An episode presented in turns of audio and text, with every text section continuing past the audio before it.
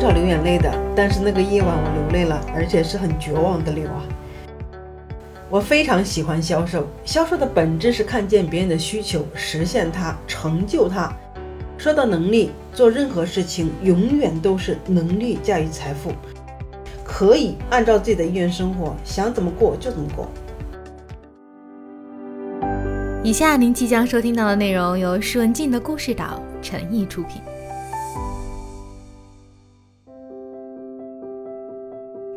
出生长大在河北保定的农村，俊华对儿时的记忆是北方冬日的肃杀。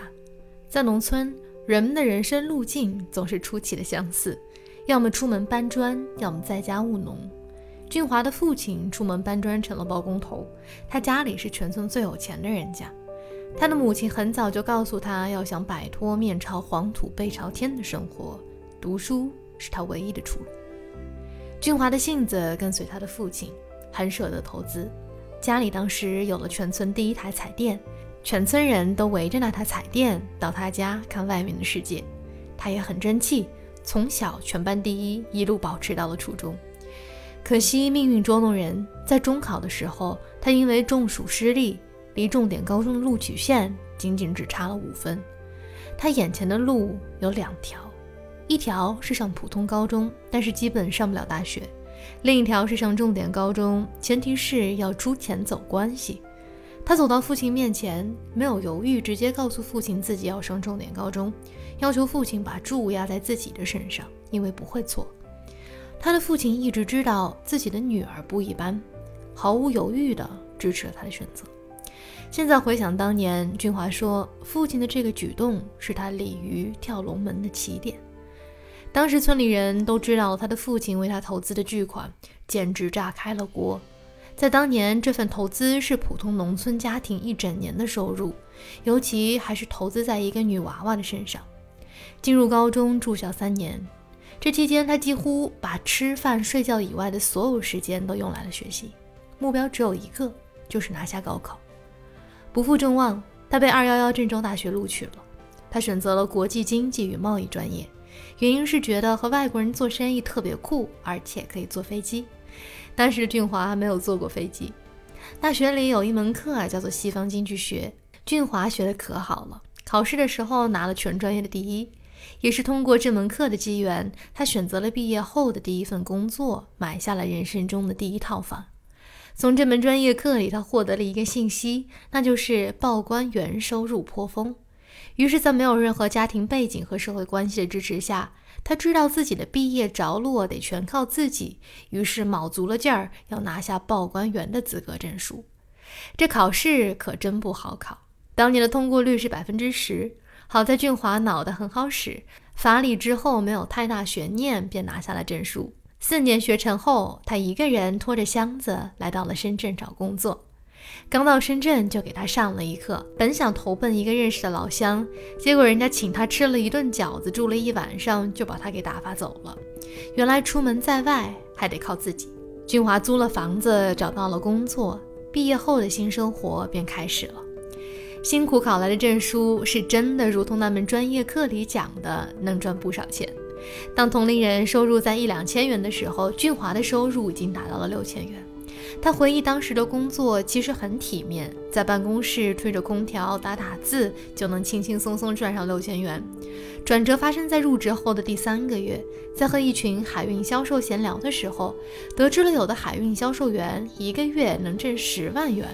那一年是二零零七年，俊华仿佛被一下子拽进了另外一个世界里头，发现了另外一种截然不同的人生。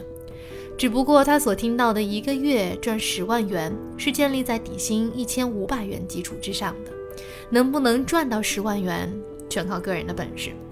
俊华又面临了前路的选择，一条是月薪六千元、舒舒服服、体体面面的死工资道路，另一条是底薪一千五百元，但是有机会达到月入十万的路。这次他不需要画大饼去说服别人把注压在他身上了，他毫不犹豫地辞了职，把筹码。都压在了自己的能力上，没想到第一天上班就哭了。当时的任务是通过黄页打电话找客户，从来没有干过这个的俊华，在被挂断电话、被骂神经病之后，心态终于彻底崩溃了。一个名牌大学出身的学霸，从来没有受过这样的委屈。找不到客户，提成就是一个大大的鸭蛋。俊华的前一两个月基本都交了白卷，伙食费也深深被压到了最少。最困难的时期，他只能吃一块钱的甜甜圈，或者成本只有一块五的番茄鸡蛋面来果腹。他找到前辈虚心请教，别人把他带到一个郊外的工业园区，跟他说：“你要谈客户，就得先搞定保安，进入园区。”后来通过一次又一次的反复碰壁、斗智斗勇后，他才终于进入了园区，搞定了前台，这才认识了后来的李经理、张经理，才有机会跟他们面对面坐下来，让他们听听自己的货柜报价。本以为进入园区后就能找到客户，但是发现自己大错特错。他渐渐发现自己只身面对的是一条巨大的利益链条，每个人都牵连着。凭他一己之力是不可能撬动开一个缝隙，把自己挤进去捞上一笔的。他唯一的收获是跑细了的腿。当时的他完全不知道自己的人生马上就要逆袭了。由于工资日益减少，他只能搬去较远的坂田居住，而他上班的地点则在罗湖商务中心那座金色的大厦，仿佛寓意着俊华即将翻盘的暗淡岁月。那时候，光是往返通勤，他就要花上四个小时，尤其是晚上，只有两班前往坂田的公交车，错过了一趟就要等两个小时。那一日，俊华下班晚了，错过了六点的车，只能坐八点的那趟车。就是在那班车上，他看到了广交会的信息，突然给了他灵感。他想到自己英语六级，能不能直接去开发国外的终端客户呢？到了站，晚上十点多了。没想到下起了大雨，没有带伞的他只能在一家汽修店门口躲雨。那一夜的雨是下进了他的心里。孤身一人在深圳，没有朋友，也没有任何的援助。三个月的考核期眼看就要交白卷，兜里也仅剩几百元。再没有业绩的话，真的只能睡大街了。想到这儿，他脸上已经分不清是雨水还是泪水了。我现在都忘不了。我觉得当时要崩溃了。我很少流眼泪的，但是那个夜晚我流泪了，而且是很绝望的流啊，默默的，还不是嚎啕大哭。那一晚他彻夜难眠，他辗转反侧的反思他的行为，越想越觉得走前辈们的老路到不了新的地方。既然没有人走过和海外终端客户直接对接的经历，那自己为何不试试看？第二天一到公司，就和主管请了假，说明了自己想去广交会找终端客户的想法。主管默许了之后，他印了五百张名片，一头就扎进了人来人往的场馆。他知道欧美的线路比较长，利润高，就专门挑个高的白人发名片，一边发还一边告诉对方，他可以提供最好的海运服务和最优惠的价格。那天下午，他穿梭在世界各国的采购商中间，不知疲倦。派完了五百张名片，其中有一个人向他咨询去欧洲的货柜，他是俊华的第一个客户，在他眼看着就要交白卷的时候，给了他一道翻盘的题，让他彻底扳回了局面。那一单的六个货柜让他直接提成三万五千元，因为优质的服务，他又获得了这类客户推送过来的其他客户。如果我不思考，不会根据我的优势长板找到突破点，或者说我的英文很差，执行力不够，那么这一切都不可能发生。后来俊华也获得了老板的注意，但这一切并不是白来的。为了照顾欧洲客户的时差，俊华时常加班到深夜，他的工作态度被老板看在了眼里，靠着自己的勤奋，获得了不少资源的倾斜。零七年下半年，俊华的收入都维持在四到五万一个月。通过这段经历，俊华知道了选择的重要性，选对了行业，直接被时代的浪潮顶起来。那一年，他二十五岁。还记得他修的很好的那一门西方经济学的课吗？除了第一份工作之外，这门课还给了俊华第一套房子的机会。零八年的时候，他收到了一个美国客户的邮件，说最近经济形势不好，现金流紧张，让俊华也稍微注意一下自己的流动资金。他从九八年的亚洲金融危机联想到了经济周期，心想着，若是要有金融危机，那就是今年了。二零零八年九月中旬，雷曼兄弟申请破产，让他意识到这次经济危机非比寻常。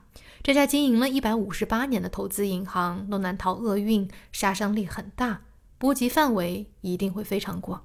他推算，若是波及到国内的话，快则三个月，慢则六个月。当时还有三个月就要迎来新年，他觉得年底的时候楼市的价格会是最低点。于是他从十月起就每个周末都去看房价。果不其然，他每去一次，发现房价都比上次更低。记得那天是圣诞节，他又一次走进了售楼处，询问了价格，报出来的价格和他的心理预期差不多。他心想是时候出手了，于是他就要求签购房合同。售楼处的工作人员都惊讶于他爽快的决定，惊讶的人还不止售楼处的人，还有她当时的男朋友，后来成为了她现在的先生。俊华的男朋友觉得拿出工作一年所有的存款，像买菜一样去买房，简直是疯了，一直劝俊华再等等。俊华给男朋友落下一句话：“如果我押对了。”那这家里往后所有的事情都得听我的。结果就是他拿着毕业第一年赚到的第一桶金，押对了房子，押对了男人，也拿下了家里的话语权。而俊华也不是不食人间烟火，使劲折腾的二十岁前半段给他奠定了底气。二十多岁尾巴的那几年，他安了家，成了两个孩子的母亲。俊华在三十岁的时候选择了复出，这次他选择了一个新的赛道——办公家具的销售。从报关员到海运销售，再到家具的销售，他每一次都是革自己的命，归零再出发。这次找客户可不像初出茅庐的当年，还抱着黄页打电话。他单枪匹马，直接杀到了当时家具的运输集散地，用最快的方法搞定了目标用户的名单。从一天打两百个电话开始，他往前迈的每一步都离成交更近了一点。我会先了解这个客户是做什么品牌的，和我这个品牌相比，我是否可以提供更低的价格，让他得到更高的利润，然后再告诉他，如果他跟我合作会得到什么价值。只要客户一考虑，我就会寄图册、上样品，这样就会有机会。当这个拥有十二年营销经验的老兵谈起营销的时候，他还能像一个孩子一样调皮的抿嘴一笑，你就知道他对营销是发自内心的热爱。而这份热爱萃取自无数次的被拒绝和失败，这些经历反倒是让这份热爱变得格外的纯粹。我非常喜欢销售，销售的本质是看见别人的需求，实现它，成就它。那么剩下的就是水到渠成。所以，销售就是看见人，也让自己被别人看见，是实现同频的链接，链接到有趣的灵魂。真正懂销售的人是非常享受这个感觉的。再次出山六年后，对于趋势嗅觉敏感的俊华，再一次闻到了变革的味道。二零一九年电子商务法的颁布，让微商变得越来越正规，也备受关注。在看财经新闻的时候，俊华觉得机会来了。做了好一番调研之后，拥有多年营销经验的他，选择了一款市场上仅有的中草药眼罩来作为自己的营销产品。他说，不同于线下的营销。线上的团队关系也是相对扁平的，大家都是平等的。作为团队长，除了定战略、想营销方式、制定培训方案，你还必须帮助团队下的每一个人成功，这样你的队伍才能不断的壮大。先成就他人，再成就自己，这是线上营销和线下营销最大的不同。说起微商的团队长，君华说，一位好的团队长必须是一位全能型的选手，从营销到文案，从引流到运营，从社群管理到讲课培训。一位好的团队长要做的是帮助队员们打通他们的心理卡点，疏通他们往前走的道路，因人而异的去为每个成员量身定制他们各自的发展路线。这些其实都要基于团队长自身过硬的素质，不仅仅是单一行业的专业，而是跨行业的学习、运用和驾驭的能力。俊华深知，若要带领团队往上走，就必须得不停地更换手上的武器，才能去化解不断出现的困难。虽然拥有多年的营销经历，但是俊华在做微商的时候也并非一帆风顺。二零二零年的七月，俊华的团队差一点全军覆没。他的微商打法和别人很不一样，他从一开始就坚持采用了微营销加知识付费的组合方式，但很快就暴露了问题。由于很多人知识储备不够，跟不上他的步伐，最后只剩下零星的几个人踉踉跄跄地跟着跑。作为一般人，眼看着团队都这样了，早甩手不干了。但是俊华冷静地分析了问题之后，拿出了一个解决方案，就是每天早上在群里进行共读，一个星期领读一本书，共读的内容涵盖了个人成长、心理学、沟通方法等等，跨界有多远。在他看来，作战方式可以变，唯独提高认知的部分，他要继续坚持。尽管那个时候的他最孤单、最无助，但也是他最坚定的时刻。无论前一晚他忙到多晚，第二天早上八点的共读，他一定在群里作证。其实阅读和输出不是他做了微商之后的习惯，只是他把这个坚持了十五年的习惯向更多人做一个延伸。我希望我的伙伴跟着我，第一赚到能力。第二，赚到钱；第三，通过链接我有更好的人脉和圈子。说到能力，做任何事情永远都是能力驾驭财富。不管他们之前水平如何，和我在一起之后，我希望他们的能力能够提升几个 level。未来遇到问题的时候，有自己的判断，可以很淡定的面对，不再慌张。他深深的知道，在通过微商赚钱之前，拥有赚钱的能力至关重要。如果不修炼内功，没有学习力，那被淘汰是迟早的事情。然而，修炼的过程却不是人人都能熬过来的。重点扶持的对象：第一，有野心；第二，有目标；第三，有执行力；第四，有悟性；第五，有学习力。在他的坚持下，慢慢有人进来，有人出去。他遇到了自己核心团队的成员们。用他自己的话来说，这些人都是和他灵魂极度契合的人。他们的出现让俊华的团队一下子走出了暗淡，焕发出了新的生机。人们对于微商的评价褒贬不一。俊华说自己是个负面评论的绝缘体，不用刻意去纠正别人的误解，自己埋头继续作战就行。微商在他的心中只是一种新的生活方式，未来会更普遍。这是一份职业，更是一份事业。准确的说，微商是在微信这个经济世界里从事商业的人群。很多人以为微商就是发发朋友圈，我们是微商企业家，是公司化运营的。我们的生意一万盒是一百六十八万，不是小生意。十万盒是一千多万的流水啊，一个月。普通的企业也没有这么多吧？我们不是小微商。二零二一年是俊华操盘布局的大年，他要做总裁，成为万人团队长。每一个团队长下面也是各自在带千人的队伍。他想打造的不只是一支团队，而是一支精锐的营销部队。他特别自豪地说：“他的这支队伍堪比营销界的海军陆战队，旗下有美国常春藤毕业的硕士、国企的高管、会计事务所的 CEO 等等，卧虎藏龙，人才济济。”为什么要加入我的团队？首先得价值观一致啊！我的理念是：如果你想成功，你向我表达你想要干的意愿。我就会动用所有的资源和人脉来扶持你啊！我也希望我的伙伴能够实现经济独立、思想独立，可以按照自己的意愿生活，想怎么过就怎么过。未来一年，俊华会出书、讲课，广泛的推广，把同频的人吸引到团队来，带领他们一起成长。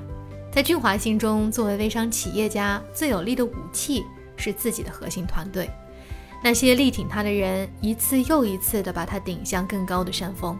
而他最大的愿望是努力攀到顶峰后，回过身去把战友们一个一个拉到山巅，然后一起笑傲江湖。